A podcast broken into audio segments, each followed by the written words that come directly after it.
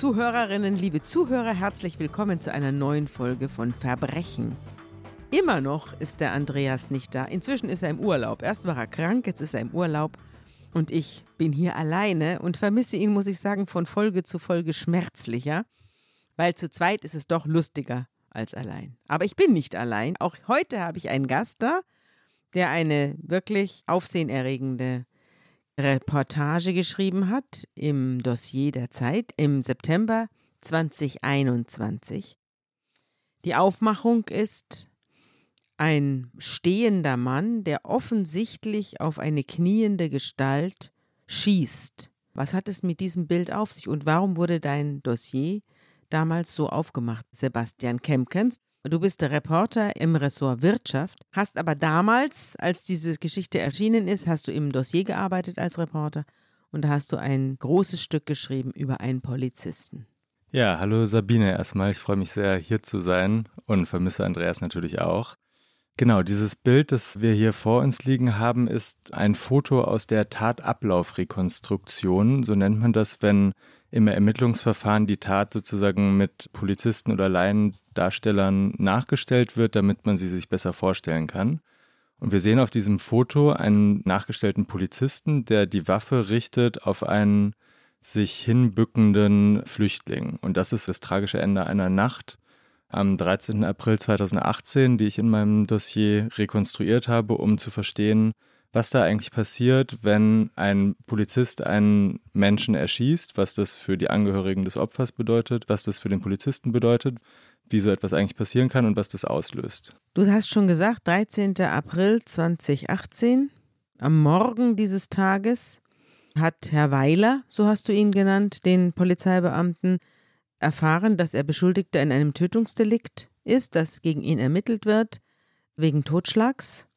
Die Tatzeit wird auf 4.30 Uhr angesetzt und er soll eine Pistole von der Marke Heckler und Koch P30 eingesetzt haben, um den 21-jährigen Matjula Jabarkel mit elf Schüssen zu töten. Genau, also darüber wurde sich später viel gestritten, weil mhm. ein anderer Journalist hat geschrieben, mit elf Schüssen getötet. Genau, das ist nicht ganz richtig, sondern mit vier Schüssen getötet. Ja, also die anderen haben nicht getroffen, ne? Genau, elfmal abgefeuert, viermal getroffen. Mhm. Die Geschichte, die am 13. April 2018 ihr Ende findet, jedenfalls ihr vorläufiges Ende, und danach für die zwei Personen nicht weitergeht, sondern nur noch für eine Person, diese Geschichte hat ja sehr, sehr viel früher angefangen. Ja, sie hat viel früher angefangen und auch ganz woanders, nämlich in Afghanistan, in einem kleinen Ort nahe der Stadt Jalalabad an der pakistanisch-afghanischen Grenze.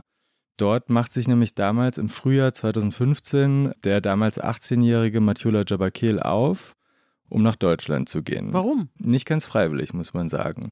Er kommt aus einer großen Familie mit vielen Geschwistern, die nicht arm, aber auch nicht reich ist. Der Vater ist Polizist und die immer mehr Probleme mit den Taliban bekommt. Der Bruder ist nämlich Soldat, fällt bei einem Gefecht, dann gibt also es Also ein Bruder ist schon tot. Genau, ein Bruder ist schon gefallen mhm. und die Familie kommt immer mehr unter Druck. So wurde es mir zumindest später von den Brüdern erzählt. Mhm und beschließt, wir müssen sozusagen unseren besten Jungen nach Europa schicken, am besten nach Deutschland. Also er gilt als der Beste. Er gilt sozusagen als der Vorzeigesohn, als ein guter Schüler, mhm. er spielt Cricket, er ist irgendwie sportlich, klug, intelligent. Mhm. Also sozusagen der, dem man zutraut, der könnte das schaffen, der könnte es bis nach Deutschland schaffen. Es sind neun Geschwister insgesamt, äh, sechs Jungs und drei Mädchen. Ein Bruder ist von den Taliban erschossen worden.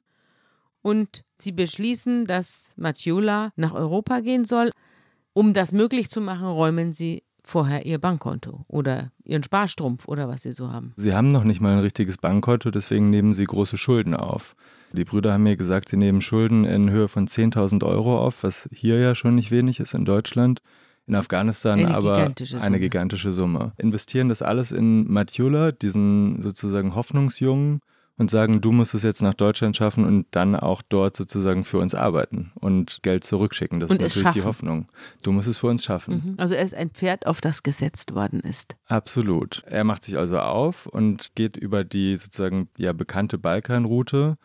Er lebt allerhand Schlimmes. An seinem Körper wurden später auch Narben entdeckt und Brandflecken, bei denen nicht ganz klar ist, woher die stammen, wo aber vermutet wurde, dass die auch auf der Fluchtroute sozusagen entstanden sein könnten. Schlägt sich über den Balkan durch und kommt dann eben im Oktober 2015 in Gießen an. Mhm. Von wo er dann ziemlich schnell nach Fulda weiterverlegt wird, Ja. wo ja dann später die Geschichte auch passiert. Dort kommt er in der Erstaufnahme an. Wie geht's ihm da? Anfangs geht es immer eigentlich ganz gut. Also er scheint eigentlich einen ganz guten Einstieg gehabt zu haben. Ich habe Fotos gesehen und mit Sozialarbeitern gesprochen, auch mit ehemaligen Freunden, mit denen er zusammengelebt hat. Und er scheint am Anfang hoffnungsvoll gewesen zu sein. Er ist irgendwie fasziniert von Deutschland. Er liebt Yes-Törtchen zum Beispiel, diese kleinen Schokotörtchen. Mhm. Er liebt es überhaupt im Supermarkt zu stehen und ein riesiges Einkaufsregal vor sich zu sehen. Er fängt wieder an, Cricket zu spielen. Es gibt ein Foto von ihm, wo er auf dem Tempelhofer Feld ist, in Berlin und Cricket spielt, auch mit anderen Deutschen. Also er scheint eigentlich ganz gut anzukommen. Und das meldet er auch nach Hause, oder? Genau, er telefoniert mit seinen Brüdern und seinen Schwestern und seinen Eltern Mhm. und erzählt denen von Deutschland, erzählt denen von den saftigen Wäldern. Das ist für ihn total toll, dieses dunkle Grün. Das kennt er aus Afghanistan nicht. Die Wiesen, überhaupt die Natur in Deutschland Mhm. fasziniert ihn unheimlich und davon berichtet er und ist ganz hoffnungsvoll. Er geht auch zur Schule, lernt wohl ganz gut Deutsch. Also es wirkt alles relativ positiv, muss man sagen. Und er trägt ein T-Shirt. Er trägt ein T-Shirt, genau, steht da da steht drauf I love Germany, also sozusagen I und dann mit einem Herz. Mhm. Germany, das natürlich irgendwie sehr symbolträchtig ist und von dem mir eine Sozialarbeiterin erzählt hat und ich habe auch Fotos davon gesehen. Und überall macht er das Victory-Zeichen. Genau, es gibt Fotos von ihm, wo er vor einem Weihnachtsbaum zum Beispiel Ja. steht. Das kennt er natürlich auch aus Afghanistan so nicht. Mhm. Mit seinem I Love Germany T-Shirt und Victory-Zeichen. Also irgendwie ist es, ich war natürlich nicht dabei, aber die Bilder sprechen eine Sprache von einem glücklichen, zuversichtlichen Anfang in Deutschland. Mhm. Das beginnt sich dann aber mit der Zeit zu drehen. Gibt es da einen bestimmten Punkt oder ist es ein schleichender Prozess? Das ist natürlich im Rückblick schwer zu sagen. Es gibt auf jeden Fall einige Knackpunkte, auf die wir ja vielleicht noch zu sprechen kommen, wo man merkt, das sind für ihn einfach tiefe Einschläge, die ihn quasi nachhaltig verändern und die auch sein Verhalten verändern. Aber also am Anfang gibt es einen Sozialarbeiter, der ihn als verhaltensunauffällig beschreibt. Und das wird immer weniger der Fall. Er wird immer verhaltensauffälliger. Es gibt verschiedene Punkte, an denen Matthiulas Verhalten sich deutlich ändert. Der erste ist aber auf jeden Fall die Ablehnung seines Asylantrags. Das passiert im März 2017. Da lehnt das Bundesamt für Migration und Flüchtlinge eben seinen Asylantrag ab. Mathiula erhebt zwar über einen Anwalt Klage gegen den Bescheid, aber trotzdem ist es, muss man sich das als ganz schönen Einschnitt bei ihm vorstellen, weil er ab jetzt mit einer befristeten Aufenthaltsgestattung in Deutschland lebt und zum ersten Mal dieser Traum und diese positive Geschichte, die er quasi seinen Eltern ja auch erzählt hat, Ein Knacks gekriegt einen hat. richtigen Knacks kriegt. Ja. Also man kann ihn nicht abschieben oder man schiebt ihn nicht ab, weil damals nicht nach Afghanistan abgeschoben wurde, oder? Das war doch die Zeit. Das war die Zeit, genau. Also das ist der Grund, weshalb er überhaupt noch da ist. Genau, und er wartet quasi auf den Termin, der steht ihm sozusagen unwiderruflich bevor, wenn er nicht mit seiner Klage Erfolg haben sollte, wo er zurück nach Afghanistan muss. Entweder freiwillig, das wird ihm dann auch später nahegelegt, eine freiwillige Rückreise, Ja. oder eben per Abschiebung. Wie verändert er sich? Was sagen denn da die Leute, die mit ihm zu tun hatten? Er verändert sich schleichend, aber schon sehr deutlich. Also anfangs beschreibt ihn eine Sozialarbeiterin eben als verhaltensunauffällig und sein Verhalten wird dann ziemlich schnell immer auffälliger. Er fängt an, Drogen zu nehmen. Das war nicht so ganz leicht zu recherchieren, weil seine Freunde ihn da decken wollten und sich selber auch dafür geschämt haben. Das ist ja quasi in der Kultur noch verpönter als vielleicht in der deutschen Kultur. Und deswegen musste ich da ziemlich oft nachfragen, um das zu erfahren. Es haben später aber auch toxikologische Gutachten von dem Leichnam eben gezeigt, dass er zumindest Cannabis geraucht hat. Er scheint aber auch immer mehr andere Drogen genommen zu haben, Mhm. also MDMA, Ecstasy. Also Was ist MDMA? MDMA ist so ein Pulver, das so ähnlich ist wie Ecstasy, ganz ähnliche Bestandteile und das einen in einen quasi jubelhaften Zustand versetzt, Mhm. aber eben auch psychisch ganz schön heftig ist. Mhm. Also psychische Veränderungen nach sich zieht. Genau. Wie ging es denn mit dem Geld? Wo hat er denn das Geld her? Wovon lebt er? Ja, er bekommt eben Geld vom Staat, Mhm. nicht allzu viel natürlich, aber schon so, dass quasi seine Heimmitbewohner, ich habe mit vielen Menschen gesprochen, mit denen er in Fulda im Heim zusammengelebt Mhm. hat, die kommen alle damit ganz okay klar. Matjula immer weniger, muss man sagen, Mhm. über die Zeit. Also er fragt immer häufiger Heimmitbewohner nach Brot oder Mhm. nach Essen.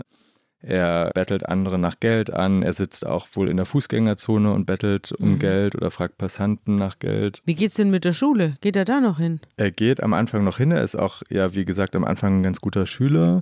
Das wird aber auch immer schwieriger. Er sammelt immer mehr Fehlstunden und es gibt Schulkonferenzen zu seiner Person wegen dieser Fehlstunden und weil sich eben die Lehrer Sorgen um ihn machen, mhm. bei denen auch ziemlich herzzerreißende Dinge teilweise passieren. Also das war eine Sache, die sich bei mir total eingebrannt hat während der Recherche. Da hat mir ein afghanischer Sozialarbeiter erzählt, dass er eben bei einer dieser Schulkonferenzen haben sie den Vater von Matiola angerufen und wollten quasi Matiola dadurch zur Vernunft bringen.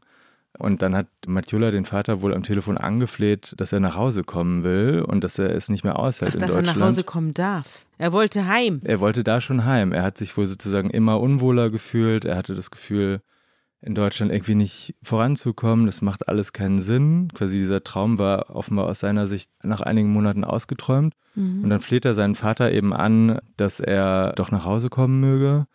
Der Vater antwortet wohl irgendwie nicht. Matula gibt das Telefon an den afghanischen Sozialarbeiter und der hat mir dann erzählt, dass der Vater zu ihm meinte, sorgen Sie dafür, dass der Junge in Deutschland bleibt. Wir können den hier nicht gebrauchen. Wir haben riesige Schulden. Wir haben den extra nach Deutschland geschickt. Das Geschäft darf nicht schiefgehen. Darf sich hier nicht mehr sehen lassen. Genau. Und dieser afghanische Sozialarbeiter hat gesagt, dass Matula danach geweint hat wie ein kleines Kind. Also der war wirklich am Boden zerstört. Ja. ja. Da hat er jetzt die ganze Familie enttäuscht. Das war immer das Ding. Die Mutter ja. hat wohl dann mit der Zeit immer mehr dafür geworben, dass er vielleicht auch zurückkommen kann. Aber der Vater war wohl hart und es war irgendwie klar, das steht nicht so richtig zur Debatte. Er hat mal. auch mal versucht, sich umzubringen, oder? Genau, er wird dann auch relativ schnell suizidal nach einigen Monaten. Er wird einmal im Gleisbett aufgefunden, wo er irgendwie herumirrt. Er äußert auch Suizidgedanken, wird dann ja auch in die Psychiatrie eingewiesen für einige Stunden, verlässt die dann aber gegen ärztlichen Rat und auf Was eigenen war denn Wunsch die Diagnose? wieder. Die Diagnose war damals eine akute Belastungsreaktion bei Cannabis-Intoxikation, bei Abhängigkeit. Das notieren die Ärzte. Er entlässt sich dann selber und wie geht es dann weiter? Dann wird er richtig gewalttätig, ne? Genau, er steigert sich dann quasi aus Verzweiflung wohl immer mehr in Aggression rein man sieht ihn, wie er ums Flüchtlingsheim irrt und man merkt eben auch, dass er sich plötzlich gegen seine Mitmenschen immer mehr richtet. Also er schlägt seinem besten Freund, den ich auch getroffen habe, mit der Faust ins Gesicht, Jochbeinbruch, Gehirnerschütterung ist das Ergebnis. Er haut einem anderen die Lippe blutig. An Heiligabend 2017 bedroht er andere Heimbewohner mit einem Messer, weil sie ihr Essen nicht mit ihm teilen wollen. Also dieser freundliche, junge, auch eigentlich sozusagen friedliche Mensch wird immer radikaler, immer aggressiver und immer gefährlicher. Sag mal, ist denn das nicht verfolgt worden von der Polizei? Doch, der hatte einige Berührungspunkte mit der Polizei, aber nie so, dass es quasi, dass er jetzt eingesessen hätte oder so. Und die haben ihn auch nicht mitgenommen. Was haben die sich gedacht? Die haben sich gedacht, der wird eh bald abgeschoben oder da lohnt sich's nicht mehr oder haben ihn auch nicht in die Psychiatrie gebracht, haben ihn nicht in eine Krisenintervention. Also da hat sich einer aufgeführt wie die Axt im Walde und da hat niemand was dagegen gemacht? Ja, ich hatte das Gefühl, dass er quasi noch genau unterhalb dieser Schwelle war, wo quasi alle Regler anspringen und wo dann eben die Handschellen klicken. Naja, wenn ich einen, wenn mir jemand mit der Faust ins Gesicht schlägt, ich habe Gehirnerschütterung und eine Jochbeinprellung, also offenbar hat der beste Freund dann auch gesagt, lassen Sie es gut sein, oder? Genau, das spielt ja auch in einem ganz bestimmten Milieu. Das spielt eben in einem Flüchtlingsheim, wo öfter mal Polizeieinsatz ist oder es öfter mal irgendwie Stress gibt, mhm. wo jetzt auch nicht bei jeder Kleinigkeit sofort die Polizei gerufen wird, sondern dann eher der Sozialarbeiter von unten hochkommt. Also es gab unzählige solcher Vorfälle, wo er irgendwie mit einem Besen eine Mitbewohnerin bedroht hat, die gar nicht erst quasi der Polizei gemeldet wurden. Und er kam natürlich trotzdem in Berührung mit den Beamten, aber eben nicht so, dass es irgendwie sozusagen dazu geführt hätte, dass er damit ja. aufhört. Aber die Leute haben wahrscheinlich auch Mitleid mit ihm gehabt, nicht? Die wussten ja auch um sein Schicksal und haben deswegen sich zwar von ihm terrorisiert gefühlt, aber trotzdem haben sie sich gesagt, ach komm, der Arme. Ja, das fand ich total interessant. Also eigentlich alle Heimbewohner, mit denen ich gesprochen habe, waren in so einer Mischung aus Mitgefühl und Angst. Also die haben sich einerseits, wie du sagst, terrorisiert gefühlt und andererseits wollten sie natürlich auch ihren Mitbewohner, von dem sie wussten, der hat es echt schwer, nicht mhm. ans Messer liefern und nicht dafür sorgen, dass sein Asylantrag noch mehr gefährdet wird oder dass er abgeschoben wird. Mhm. Die wissen ja quasi, was das ja. bedeutet. Daheim werden sie für die Glücklichen gehalten, hast du geschrieben. Diejenigen, die es nach Deutschland geschafft haben. Daheim werden sie für die Glücklichen gehalten, die es geschafft haben.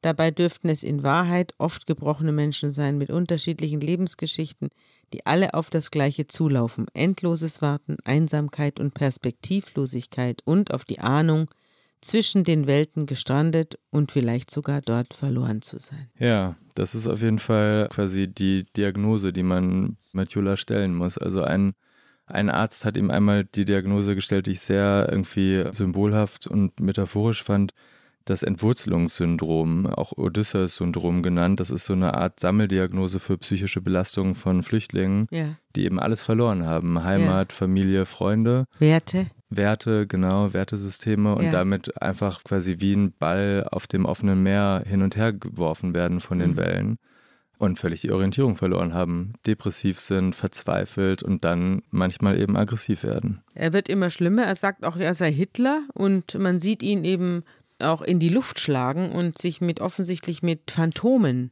prügeln auf der Straße. Und eben einem Sozialarbeiter sagt er, ich bin Hitler.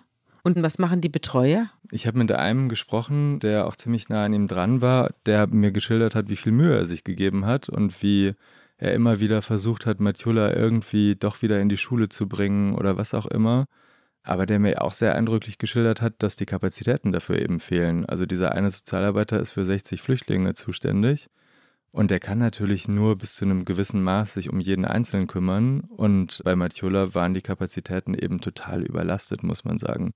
Und gerade dann in dieser Phase, die du gerade angesprochen hast, wo er, man muss ja sagen, eigentlich verrückt geworden ist. Also er ist ums Flüchtlingsheim gelaufen, hat irgendwie in die Luft geboxt, Genau, hat gesagt, er sei Hitler, hat gegen so einen imaginären Gegner gekämpft. Da muss man sagen, da waren einfach alle überfordert. Er hat das Zimmer B39 bewohnt. Hast du das gesehen oder hast du Fotos gesehen? Ich habe Fotos gesehen, die habe ich auch dabei, falls ja, du sie sehen willst. Genau. Hier ist es. Mhm. Das ist eben so eine ganz kleine Zelle. Also er hatte aber schon Glück, aber muss er hatte man ein sagen. Einzelzimmer. Ganz genau. Er hatte, nachdem er seinem Kumpel das Jochbein zertrümmert hat, hat ein Einzelzimmer bekommen. Mhm. Man sieht aber, dass er auch gar nicht mehr so richtig in der Lage war, diese Einzelzelle irgendwie oder dieses Einzelzimmer angemessen zu bewohnen. Also da mhm. liegen äh, Zigarettenstummel auf der Fensterbank, die mhm. Mülleimer sind völlig überfüllt, die Metallspinde sehen irgendwie total trostlos mhm. aus. Hier sieht man den Kühlschrank, der eher aussieht wie ein Mülleimer, ehrlich gesagt. Also mhm. irgendwie ausgequetschte Zitronen, mhm. leere mhm. Wasserflaschen. Mhm. Das ist alles ziemlich erbärmlich, muss man sagen. Du hast auch gesagt, dass sein Nachbar merkwürdige Geräusche gehört hat, die aus diesem Zimmer drangen. Ja, der Nachbar, mit dem ich auch gesprochen habe, hat erzählt, dass quasi bis zu dieser verhängnisvollen Nacht immer heftiger wurde, wie sozusagen so wie ein Herzschlag, der immer schlimmer wird, dass man gehört hat, dass Matjula seinen Kopf gegen die Wand gehauen hat, zum Beispiel aus Verzweiflung, dass er mitten in der Nacht hat er an die Tür gepollert und hat nach äh, Zigarettentabak gefragt. Solche Dinge, die natürlich den Nachbarn total verrückt gemacht haben. Mhm. Aber man hat gemerkt, Matjula hat immer mehr mit sich zu kämpfen, hat sich immer weniger unter Kontrolle, kommt mitten in der Nacht nach Hause, hat keinen Schlüssel dabei, haut dann gegen das Fenster, um irgendwie in dieses Flüchtlingsheim reinzukommen. Mhm. Also ja, er hat sich sozusagen immer weniger im Griff einfach und wird immer verzweifelter. Wie würdest du denn die letzte Eskalation beschreiben, die er erlebt? Ich würde sagen, wenn man so will, beginnt alles einen Tag vor der Tat. Das ist ein Donnerstag. Da kommt Matjula in die Ausländerbehörde in Fulda und will Geld. Er ist nämlich wieder pleite oder hat sein Geld nicht bekommen. Das ist quasi sein Vorwurf. Und er macht Stress, und zwar richtig Stress. So sehr, dass eine der Mitarbeiterinnen der Ausländerbehörde wohl den Security-Dienst ruft und der wiederum dann einen anderen Mitarbeiter der Ausländerbehörde, der früher Polizist war, und der Matiola aus einem anderen Zusammenhang kennt und der ihn beruhigen kann, aber der mir auch beschrieben hat, wie Matiola quasi, wie sehr der damals schon gebebt hat, einen Tag davor, dass er einfach, der brauchte Geld, der wollte wohl Drogen kaufen, das hat sich dann später herausgestellt, weil hatte später... Hatte wahrscheinlich auch Entzugserscheinungen. Ne? Hatte wahrscheinlich Entzugserscheinungen. Mhm. Später wurde er dann auch gesichtet am Bahnhof, wie er da saß mit anderen Flüchtlingen an dem Ort, an dem er wohl oft Drogen genommen hat. Das ist quasi der letzte Kontakt mit dem Staat, mit dem er dann so schlimm in Berührung kommt, der noch halbwegs friedlich ist, wenn man so will. Mhm. Und dann geht er eben zum Bahnhof und nimmt Drogen und wenige Stunden später ist er tot. Dass er tot ist, hat die Ursache in einem anderen Menschen. Du nennst ihn in deinem Text Lukas Weiler. Wer ist Lukas Weiler? Lukas Weiler ist ein deutscher Polizist, 39 Jahre alt zu dem Zeitpunkt, zu dem ich ihn kennengelernt habe. Ein ganz zurückhaltender, sanfter Kerl, der auf eine Weise viel jünger aussah als diese 39 Jahre, der irgendwie Skaterschuhe getragen hat, T-Shirt, Festivalarmbands am Arm hatte. Also irgendwie so ein jung gebliebener 39-jähriger mhm. Familienvater, mhm. würde ich sagen, der eben in Fulda als Streifenpolizist arbeitet. Seinen Werdegang muss man sich so vorstellen, Lukas Weiler wollte nicht schon als kleiner Junge Polizist werden. Das war sozusagen nicht sein Kindheitstraum, sondern er hatte irgendwie die Idee, ich will nicht im Büro sein. Dann ist ein Kumpel von ihm zur Aufnahmeprüfung bei der Polizei gegangen, hat ihn einfach mitgeschleppt und dann macht er eben diese Aufnahmeprüfung, kriegt den Job, wird Polizist und findet immer mehr Gefallen daran. Also mir hat er gesagt, dass er das toll fand, den Schwachen zu helfen und den Starken auf die Füße zu treten. Das war mhm. so eine mhm. Formel quasi, auf die er es gebracht hat. Das sagen viele Polizisten, dass das ihr innerstes Motiv ist. Ja, das habe ich ja. ihm auch abgenommen. Also er ist dann Drogenfahnder im Frankfurter Bahnhofsviertel. Er macht Verkehrskontrollen, er durchläuft verschiedene Stationen bei der Polizei, ist bei der Hundertschaft. Und eigentlich wirkte das so, als ob ihm das alles Spaß macht, bis er dann eben in Fulda in dem Polizeipräsidium landet und mit einer Kollegin, die er auch schon ganz lange kennt, zusammen ein Streifenteam wird. Also die sind dann quasi immer zusammen mhm. Streife gefahren. So wie man es aus dem Fernsehen kennt. Genau, wie ja. im Tatort. Wieso hat der mit dir gesprochen? Wie hast du dich an ihn rangewagt und welche Wege bist du gegangen und warum hat er sich überhaupt mit dir unterhalten? Ich würde jetzt gerne sagen, ich habe dafür gearbeitet wie ein Verrückter. es war aber tatsächlich gar nicht so schwierig. Ich habe einfach seinen Anwalt angefragt. Ja. Der die Idee gut fand, darüber zu schreiben und der dann quasi mit Lukas Weiler gesprochen hat. Und der hat dann nach ziemlich kurzer Bedenkzeit zugesagt, aus einem einfachen Grund, dass er nämlich als ich angefragt habe, war das Ermittlungsverfahren schon im vollen Gange. Ganz Fulda hat über diesen Fall diskutiert und Lukas Weiler hatte das Gefühl, ihm wird da höllisch Unrecht getan. Es gab ganz starke linke Gruppen, die diesen Fall quasi politisiert haben, die gesagt haben, das ist ein Fall, der steht für Polizeigewalt, für quasi das deutsche Black Lives Matter, ähm, also sozusagen rassistische Polizeiarbeit.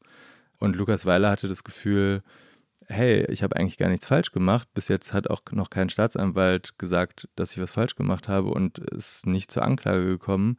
Warum werde ich hier eigentlich als der Böse dargestellt?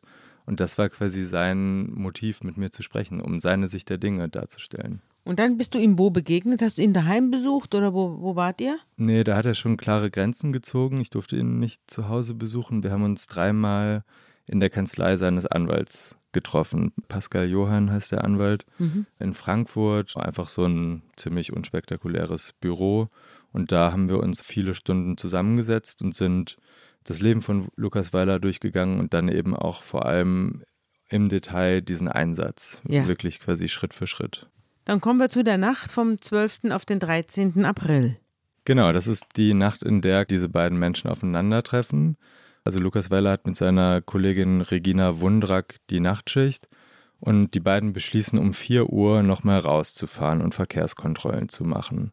Und etwa zur gleichen Zeit verlässt auch Matiola Jabakil sein Zimmer der besagte Nachbar, über den wir schon gesprochen haben, hört ihn die Metalltreppen runterlaufen, hört noch, wie Matjula auf Deutsch tatsächlich ruft, fick Deutschland, fick den Landkreis, fick die Straße. Also, fick den Landkreis. Ja, das ist lustig. Mhm. Manchmal kennen Geflüchtete solche Worte, die quasi in so einem Bürokratendeutsch oft mhm. auftauchen. Und Landkreis war offenbar eben sehr geläufig. Genau, also er scheint da schon sehr erregt gewesen zu sein, verlässt sein Zimmer und läuft eben in dieses Gewerbegebiet. Dazu muss man wissen, dass die Polizeistation und das Flüchtlingsheim ziemlich nah, also nur wenige hundert Meter Luftlinie, auseinander liegen. Trägt ein Muscle-Shirt und eine Army-Hose, hast du geschrieben. Genau, er trägt so eine Camouflage-Hose und eben auch so ein Camouflage-Muscle-Shirt und läuft da quasi dann durch diese relativ kalte Aprilnacht in der Ermittlungsakte kann man dann ganz gut rekonstruieren, wie Jabakil durch dieses Gewerbegebiet irrt und wie er dabei wohl immer aggressiver wird. Wie er erst anfängt, Passanten anzugreifen. Einmal läuft er zu einem Auto von einem polnischen Monteur, der da gerade zur Arbeit fahren will an diesem Morgen und stellt sich neben das Auto und haut gegen die Scheibe. Er springt auf die Fahrbahn, belästigt die Leute, die gerade zur Arbeit kommen oder die gerade zur Arbeit aufbrechen. Und jeder, der sich irgendwie ihm in den Weg stellt, den fährt Matula irgendwie an.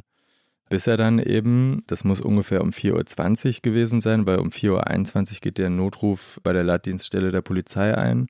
Eine Bäckerei, und zwar die Bäckerei direkt gegenüber von seinem Flüchtlingsheim, mit Steinen beschweißt. Warum? Unklar. Und wer ruft an? Die Bäckerin ruft an, ist in heller Aufregung und sagt, irgendein Asylant, so sagt sie das, also Zitat, schmeißt hier mit Steinen auf die Bäckerei, bitte kommen Sie sofort. Auf die Fensterscheibe oder wohin? Ja, das ist so eine große Glasfront ja. gewesen, wo man dann auch später noch die Einschläge gesehen hat. Später wird es das Gerücht geben, dass Matiola eigentlich nur nach Brötchen gefragt hat und keine bekommen hat, weil er kein Geld Aber hatte. Aber das stimmt nicht. Das ist nicht klar, also ich konnte es zumindest nicht verifizieren. Und dann hat er doch auch jemanden erwischt, oder? Hat er jemanden getroffen oder nicht? Genau, dann kommt nämlich ein Transporter vorgefahren, der eben da Teigwaren in die Bäckerei liefert. Und Matjula nimmt sich natürlich auch sofort den Fahrer dieses Transporters zu und greift den auch auf übelst aggressive Art und Weise an, hat wohl einen Stein in der Hand und schlägt auf diesen Mann ein, der sich noch so mit Ach und Krach hinter so einem Rollwagen verschanzen kann und sich dann quasi in die Bäckerei flüchtet. Dann lässt Matjula von ihm ab und dann kommen wir auch gleich schon zum nächsten Schritt. Dann kommen nämlich die ersten Polizisten an den Tatort. Also das ist nicht Weiler. Nein, nein. Das und seine nicht, Kollegin Wundrak. Das ist ganz entscheidend. Weiler ist nicht der Erste am Tatort, sondern ein Tross von drei sogenannten Hilfspolizisten. Das gibt es, glaube ich, gar nicht in jedem Bundesland, in Hessen aber schon. Mhm. Das sind Polizisten, die eine bisschen kürzere Ausbildung durchlaufen als normale Polizisten. Ja. Und dadurch natürlich ein bisschen schlechter ausgebildet sind, voll das heißt, ausgerüstet. Sie sind auch auf Ausnahmesituationen und Krisensituationen nicht, können sie nicht richtig gut reagieren. Ja, das wird sich ziemlich böse rächen, muss man ja. sagen. Weil dieser Matjula ist eine ziemliche Herausforderung in dieser Nacht. Also, dass er aggressiv ist, dürfte ja mittlerweile klar geworden sein.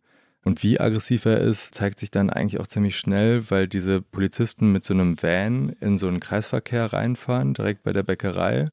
Matjula hat sich wohl von der Bäckerei schon wieder entfernt und greift diesen Polizeiwagen einfach auf hyperaggressive Art und Weise an, indem er mit einem Stein bewaffnet die Beifahrerscheibe einschlägt und dann irgendwie es schafft, die Tür aufzureißen und sich in dieses Auto reinhängt und mit dem Stein wahrscheinlich oder zumindest mit der Faust auf den Beifahrer einschlägt. Er hängt also quasi im Auto wie so ein wild gewordener Karatekämpfer, schlägt auf den Polizisten ein und die Fahrerin des Wagens weiß sich nicht anders zu helfen, als einfach Gas zu geben, um diesen Typen loszuwerden. Mhm. Gibt irgendwie ein, 200 Meter Gas, bis Matiola auf den Boden fällt und sie sind ihn los. Und dann gibt es ein Video. Von dem, was jetzt passiert, gibt es eine Videoaufzeichnung. Ganz genau. Das Video habe ich auch natürlich gesehen. Auf diesem Video sieht man, ist schwer zu erkennen, aber man kann es rekonstruieren. Wer hat denn das aufgenommen, das Video? Ja, das ist eine ganz lustige Geschichte. Das haben Jugendliche aufgenommen, die zufällig am Tatort waren die da mit ihrem Auto vorbeigefahren sind. Zwei junge Typen und zwei junge Mädels, die irgendwie Shisha geraucht hatten die Nacht und dann eben das zufällig sehen und eben filmen, weil sie sehen, krass, da passiert irgendwie was Heftiges mit Ach, dem Handy. Das war keine Überwachungskamera, sondern eine Handykamera. Nee, nee, genau, das war eine Handykamera, die natürlich ein unglaublich wichtiges Beweismittel ist, das aber die Polizei erst nicht zur Verfügung hatte, weil diese Jugendlichen sich nicht bei der Polizei gemeldet haben, trotz Zeugenaufrufs. Mhm. Und zwar, weil einer der Jugendlichen selber Polizist werden wollte und noch in der Aufnahmeprüfung war und Angst hatte, dass ihm das zum Verhängnis wird, dass er da mitten in der Nacht durch Fulda fährt und dass er sich vor allem auch krank gemeldet hatte für irgendwelche polizeilichen Aufgaben, wo er eigentlich gar nicht krank war. Also mhm. es war also quasi, er hat geschwänzt und wollte ja, nicht erwischt so werden. Es ist gar nicht so selten, dass sich Zeugen nicht melden, weil sie gerade bei ihrer Geliebten waren oder weil sie irgendwas vorhatten, was keiner wissen soll. Ja. Und dann beobachten sie was und behalten es für sich, weil sie Angst haben, sie geraten dann in, schiefe, in ein schiefes Licht. Ja. Und das ist hier auch so. Verhängnisvoll, weil das eben dann dazu geführt hat, dass nach der ersten Einstellung des Verfahrens, als dieses Video aufgetaucht ist, das ganze Verfahren wieder aufgenommen werden musste, weil eben neues Beweismittel da war. Also was sieht man? Auf diesem Video sieht man dunkle Gestalten. Man sieht Matjula Jabakel auf einen Parkplatz rennen und man sieht, wie ihm in einigem Abstand diese Polizisten, vor allem der Mann aus dem Auto, den Matula vorher angegriffen hatte, hinterher rennen. Diese Hilfspolizisten waren zwei Frauen und ein Mann. Ja. Und der Mann stürzt sich jetzt auf den Matula. Stürzen ist ein bisschen übertrieben. Er nähert sich ihm eher vorsichtig. Man sieht, wie er irgendwie Pfefferspray versucht zu sprayen. Dann aber, glaube ich, auch das Pfefferspray wieder hinwirft. Das scheint irgendwie nicht so richtig funktioniert zu haben. Aber er nähert sich ihm dann mit gezücktem Schlagstock dann bricht das Video auch wieder ab. Also so viel ist jetzt auch nicht darauf zu erkennen. Der Rest, den ich jetzt beschreibe, der beruht dann wieder auf den Aussagen von Zeugen aus der Ermittlungsakte. Und dann kommt es eben ziemlich schnell, so ganz klar, wie Matula das eigentlich schafft, ist es nicht, dass Matula diesen Polizisten überwältigt und über ihm kniet und ihm den Schlagstock abgenommen hat und scheinbar mit diesem Schlagstock auf diesen am Boden liegenden Hilfspolizisten eindrischt. Und zwar auf eine wirklich heftige Art und Weise. Also die beiden Kolleginnen von dem haben gesagt, dass sie wirklich Angst um das Leben ihres Kollegen hatten. Und er meinte auch, er hätte sowas noch nie in keinem Einsatz vorher erlebt. Jemand, der so wild geworden ist und auch selber so schmerzunempfindlich gewesen sein muss. Also der scheint irgendwie wie so ein übernatürlicher Kämpfer, da einfach quasi diesen Typen niedergerungen und dann niedergeschlagen zu haben. Ja, massiv aggressiv, starrer Blick, schmerzunempfindlich. Wir hatten das hier schon mal im Podcast in der Folge Vorsicht Polizei. Unter anderem geht es da um einen jungen Mann, einen jungen Studenten, der hieß Tennessee Eisenberg. Und der wurde 2009 auch von einem Einsatzpolizisten oder von mehreren erschossen. Das waren aber eine Spezialtruppe. Der hat niemanden angegriffen, sondern der stand nur da mit einem Messer in der Hand und wurde auf sehr unklare und undurchsichtige Weise kam der zu Tode.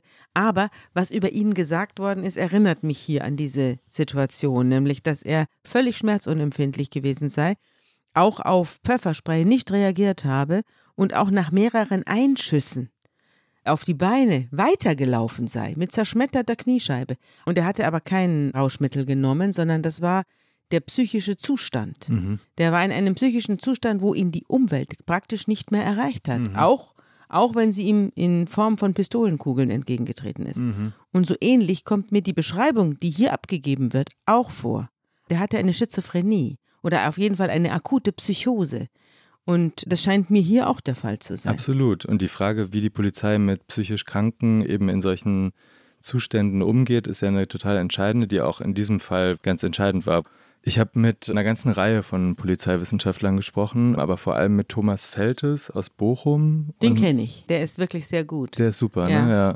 Und mit Raphael Bär aus Hamburg, mhm. der ist ja auch ziemlich bekannt. Und die haben beide gesagt, dass aus ihrer Sicht die Polizei, die deutsche Polizei, unzureichend auf den Umgang mit psychisch Kranken vorbereitet ist.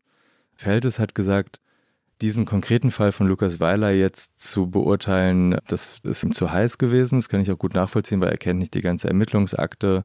Da will er sich kein Urteil erlauben. Aber nach allem, was ich ihm beschrieben habe, und ich habe ihm sehr viel erzählt, hatte er das Gefühl, dass auch das ein Fall gewesen wäre, wo man besser den sozialpsychologischen Dienst gerufen hätte, als quasi mit der ganzen Schärfe der Polizei eben zu versuchen, diese Person zu stellen.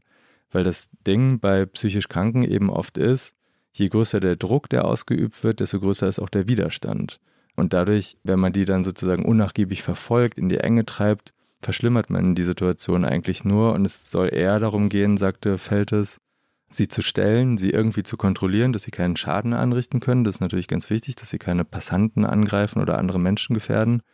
Aber dass man sie sozusagen nicht so sehr in die Enge treibt, dass sie dann anfangen, den Polizisten anzugreifen oder dass man dann am Ende nur noch mit Schusswaffengewalt sich wehren kann. Das sieht man zum Beispiel auch daran, dass eben drei Viertel der von Polizisten erschossenen Menschen psychisch krank sind.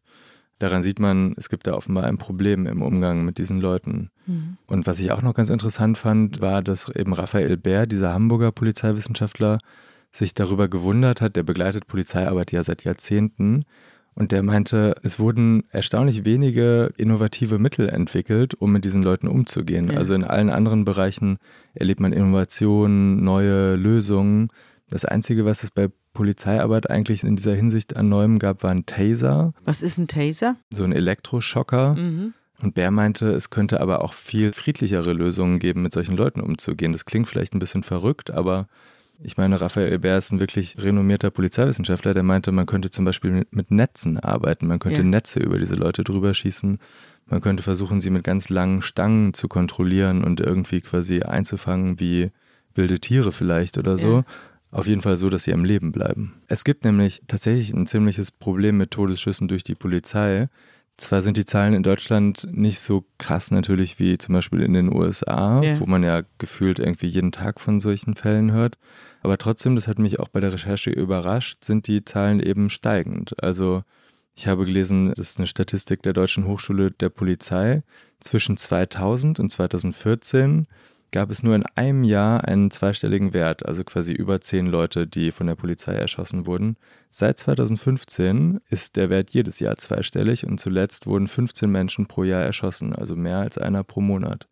Und oft sind es eben Fälle, die, wenn man die Nachrichten liest, also nicht alle davon kommen natürlich in die Öffentlichkeit, aber oft sind es Fälle, die irgendwie ähnlich klingen, nämlich so wie der von Matiola, dass irgendjemand aggressiv, verzweifelt, vielleicht auch andere Menschen gefährdend mhm. mit der Polizei aneinander gerät und am Ende weiß sich irgendein Beamter nicht anders zu helfen, als zu schießen und dann ist eben ein Mensch tot. Aber du hast ja eben auch berichtet von dem alten Beamten, der früher Polizist war, der dann beim Sozialamt gerufen wird und der dann auf ihn begütigend einwirkt und der ihn dann auch wieder einfängt. Das war ein ganz netter älterer Herr, mhm.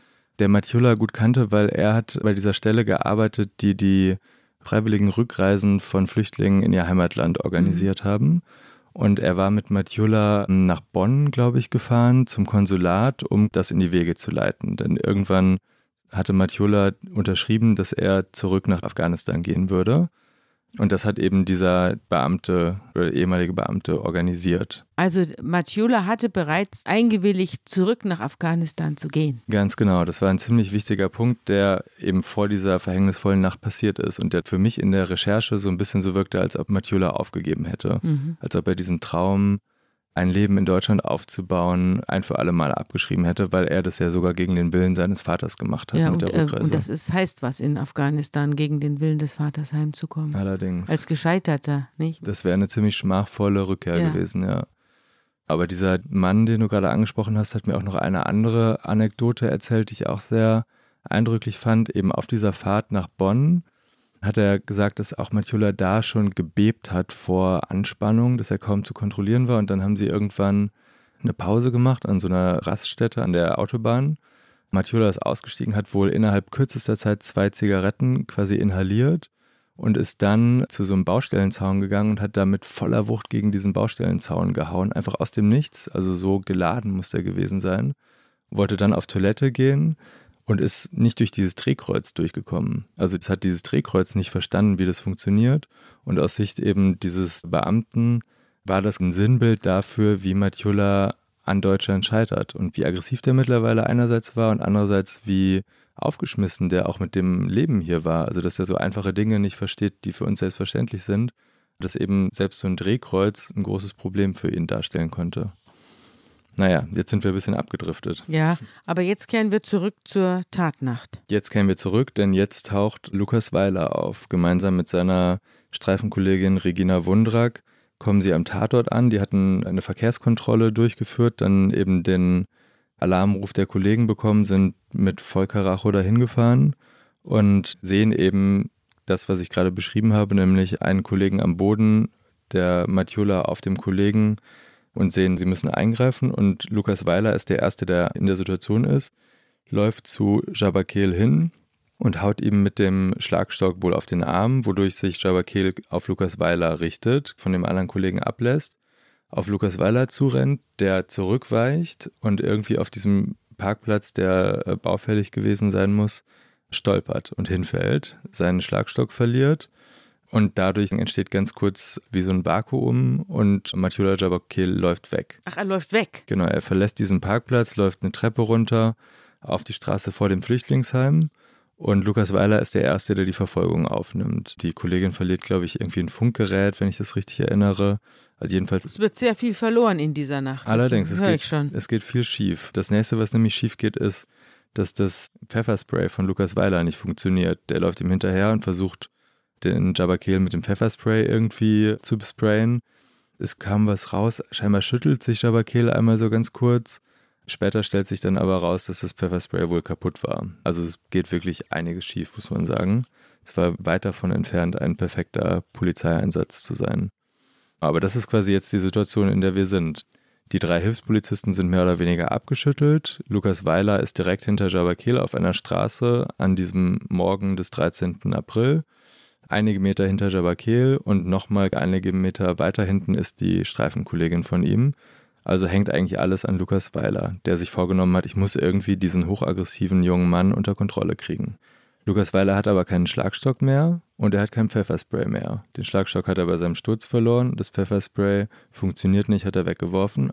Also zieht er seine Waffe und läuft ihm hinterher. Mhm. Werbung. Liebe Hörerinnen und Hörer, Sie möchten das Magazin zum Podcast einmal unverbindlich testen? Dann lassen Sie sich Ihre persönliche Zeitverbrechen-Ausgabe gratis nach Hause liefern. Jetzt bestellen unter www.zeit.de slash Verbrechen-testen.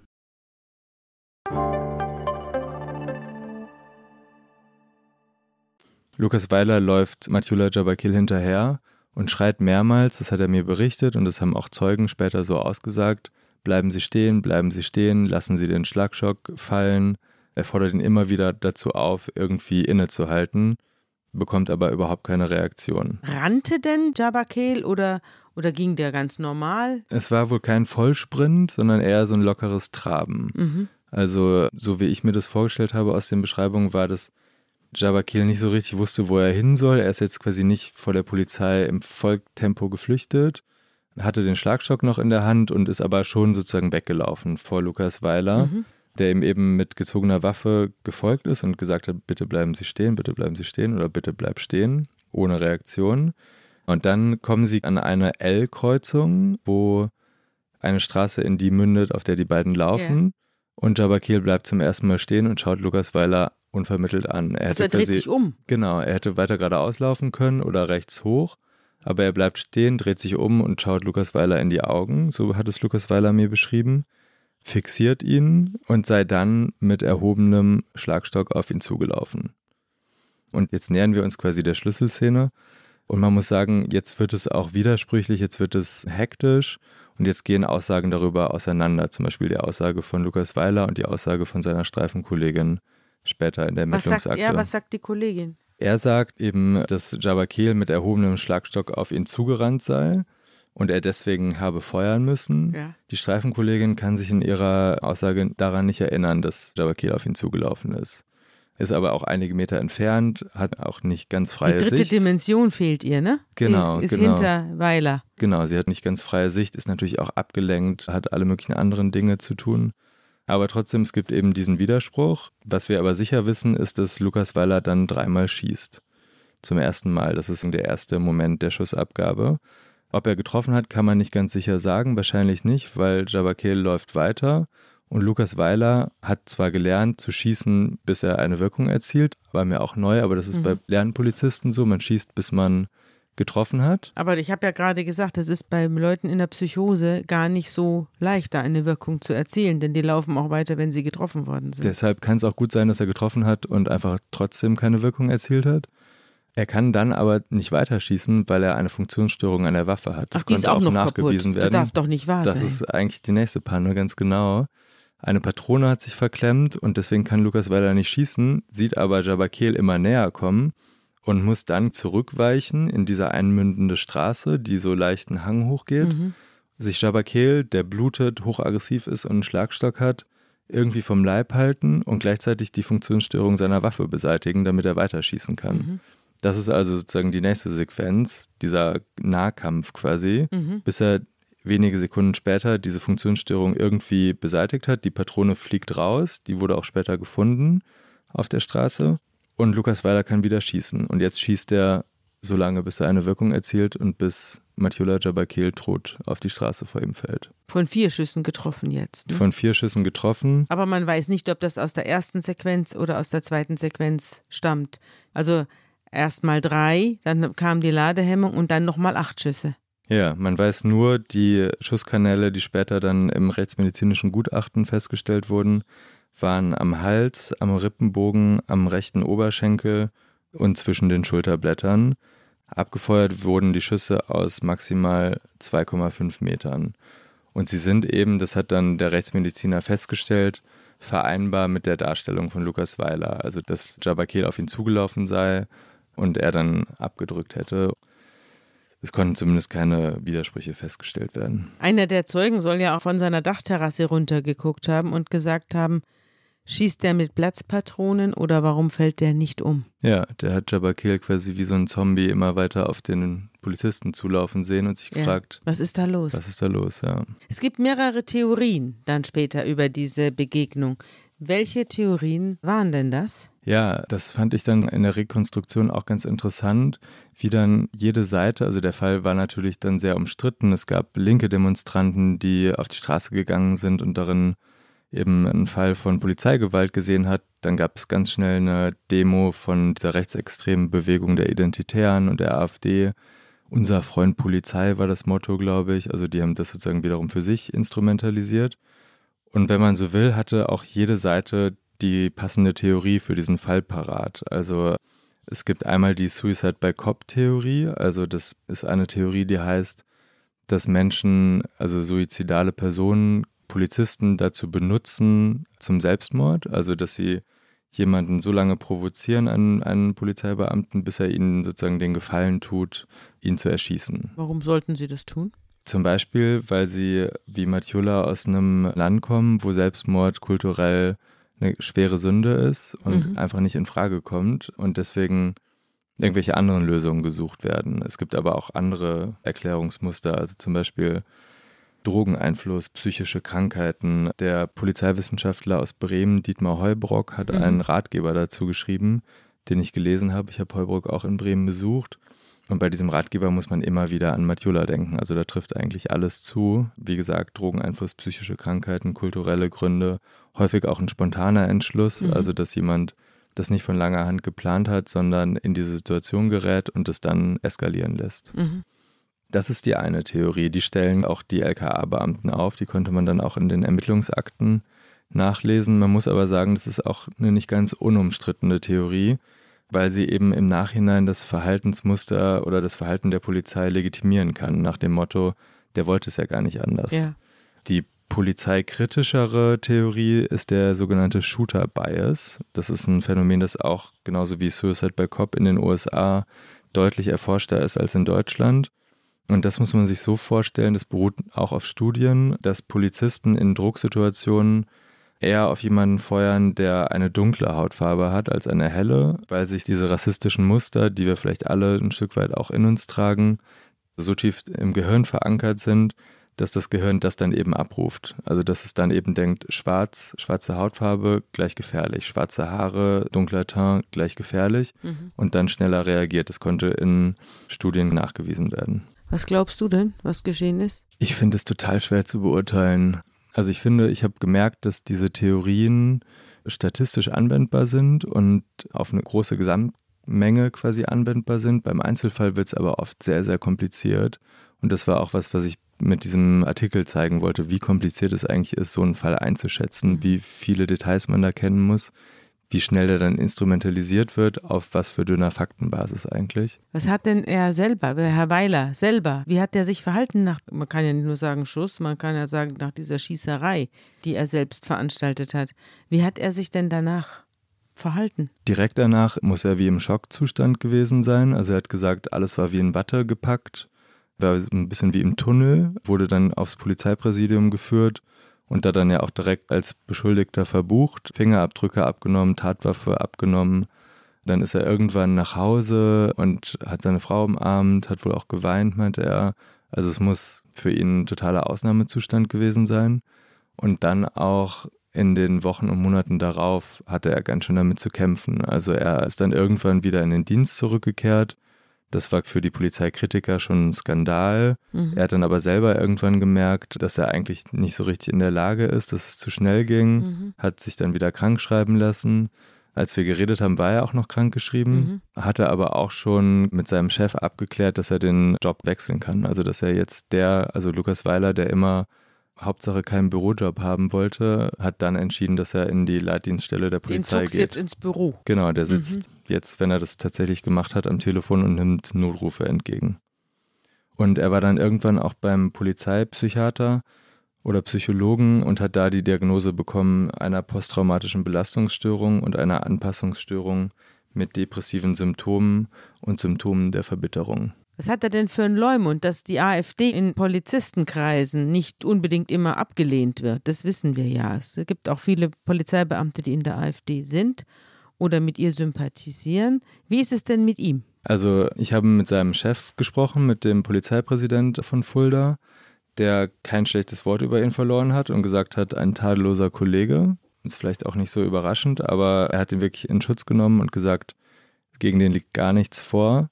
Was dann aber während der Recherche passiert ist, ist, dass ich auf zwei Facebook-Likes gestoßen bin, die er mit seinem Profil abgesetzt hat, die mich doch ein bisschen irritiert haben.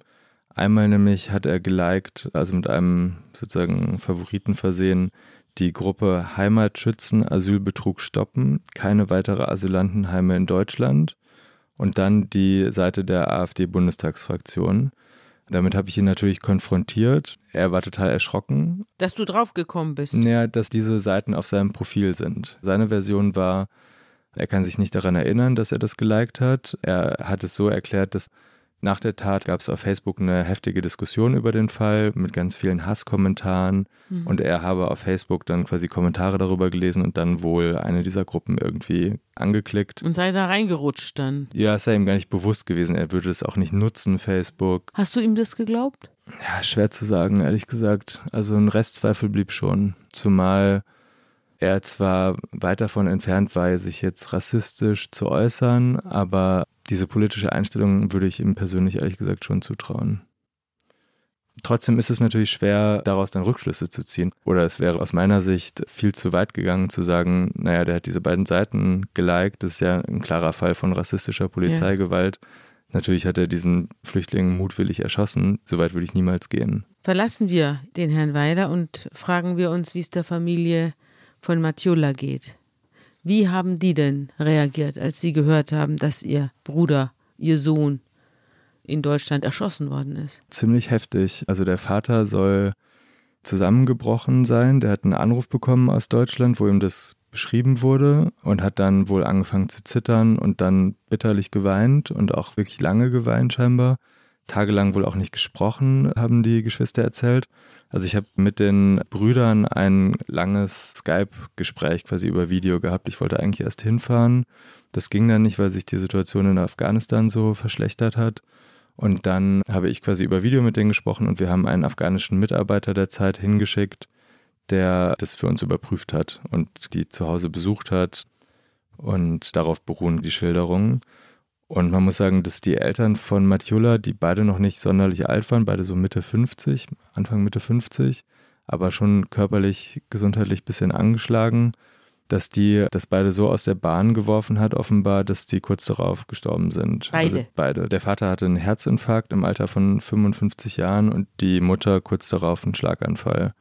Beide haben den Tod ihres Sohnes nicht verkraftet, so haben die Brüder mir das erklärt. Aber Sie wurden auch auf dem Begräbnis angesprochen. Hättet ihr ihn nicht nach Europa geschickt, wäre er noch am Leben. Ja, genau. Dutzende Dorfbewohner, die irgendwie da hingekommen sind. Und das war wohl der Vorwurf, der da häufiger artikuliert wurde. Und die Leiche wurde Ihnen übergeben, oder? Die Leiche wurde wenige Tage nach dem Tod, ich glaube sieben oder acht Tage nach dem Tod, nach Afghanistan geschafft und dann ihnen übergeben. Die haben den mit so einem selbst organisierten Krankentransport abgeholt ja. in Kabul am Flughafen und dann über so eine Dirt Road quasi da in ihr Dorf gefahren, über so eine Lehmstraße und dann den Sarg wohl auch geöffnet, obwohl die Brüder eigentlich irgendwie dagegen waren.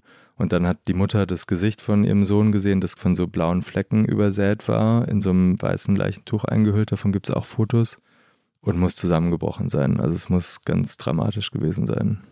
Und das Schlimme ist, dass das natürlich ein total tragischer Fall ist und das auch ein ganz, für mich ein ganz bewegendes Licht auf so eine Fluchtgeschichte geworfen hat und darauf, wie schlimm so eine Fluchtgeschichte enden kann.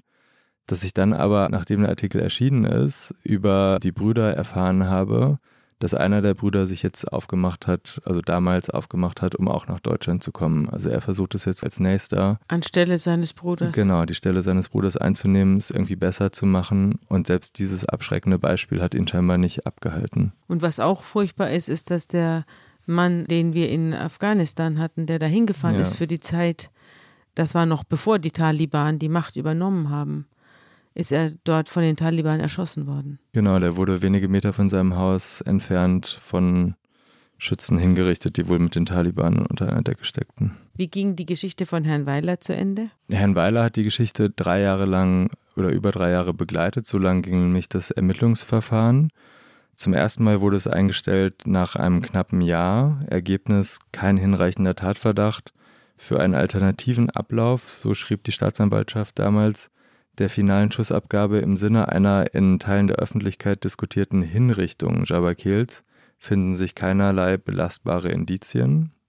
Dann ist dieses Video aufgetaucht, von dem wir gesprochen haben. Die Ermittlungen wurden im Frühjahr 2019 wieder aufgenommen, dann aber auch ziemlich schnell im Juli wieder eingestellt und dann wieder aufgenommen, weil die Anwältin der Familie Jabakel Beschwerde eingelegt hat. Sie wurden wieder aufgenommen und dann eben wenige Monate später wieder eingestellt. Also Herrn Weiler hat das Ganze über drei Jahre begleitet und dementsprechend auch mitgenommen. Also das muss man auch sagen, dass der darunter mhm. ganz schön hast, gelitten hat. Du hast aber dann keinen Kontakt mehr zu ihm gehabt. Nee. Dann danke ich dir, dass du uns die Geschichte erzählt hast von Herrn Weiler und Herrn Jabakel. Und ich bin froh, dass du da gewesen bist. Sehr gern. Vielen Dank.